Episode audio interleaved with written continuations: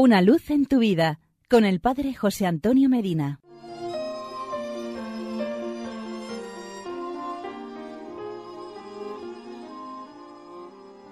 Queridos amigos y hermanos, hoy 30 de septiembre celebramos a San Jerónimo, cuyo nombre significa el que tiene un nombre sagrado.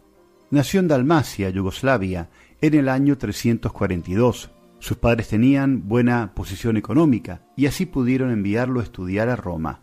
Allí estudió latín bajo la dirección del más famoso profesor de su tiempo, Donato, el cual hablaba el latín a la perfección, pero era pagano. Esto llevó a Jerónimo a llegar a ser un gran latinista y muy buen conocedor del griego y de otros idiomas, pero muy poco conocedor de los libros espirituales y religiosos. Un día en sueños sintió que se presentaba ante el trono de Jesucristo para ser juzgado. Nuestro Señor le preguntaba, ¿a qué religión pertenece? Él respondió, soy cristiano, católico. Y Jesús le dijo, no es verdad, que borren su nombre de la lista de los cristianos católicos, porque no es cristiano, sino pagano, porque sus lecturas son todas paganas. Tiene tiempo para leer a Virgilio, Cicerón y Homero, pero no encuentra tiempo para leer las sagradas escrituras. Se despertó llorando y en adelante su tiempo será siempre para leer y meditar libros sagrados y exclamará emocionado, nunca más me volveré a trasnochar por leer libros paganos.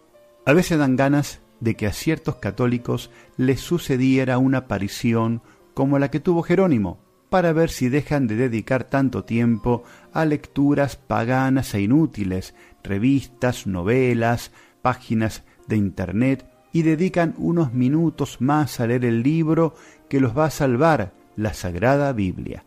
Años más tarde los obispos de Italia tenían una gran reunión con el Papa y habían nombrado como secretario a San Ambrosio, pero éste se enfermó y entonces se les ocurrió nombrar a Jerónimo como secretario.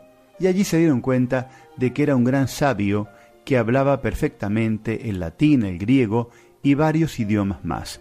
El Papa San Damaso lo nombró entonces como su secretario y algo más tarde le encomendó un oficio importantísimo, hacer la traducción de la Biblia. Tradujo al latín toda la Biblia y esa traducción llamada Vulgata, hecha para el pueblo o vulgo, fue la Biblia oficial para la Iglesia Católica durante quince siglos. Sus últimos 35 años de vida los pasó en una gruta junto a la cueva de Belén. Allí, haciendo penitencia, dedicó su vida a la oración y al estudio de la Biblia. También fue redactando escritos llenos de sabiduría que le dieron fama en todo el mundo.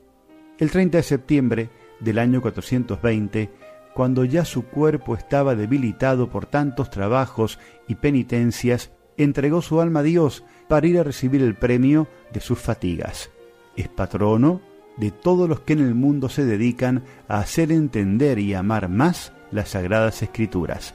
San Jerónimo ruega por nosotros. Y porque es muy bueno estar juntos, hasta mañana y que Dios nos bendiga.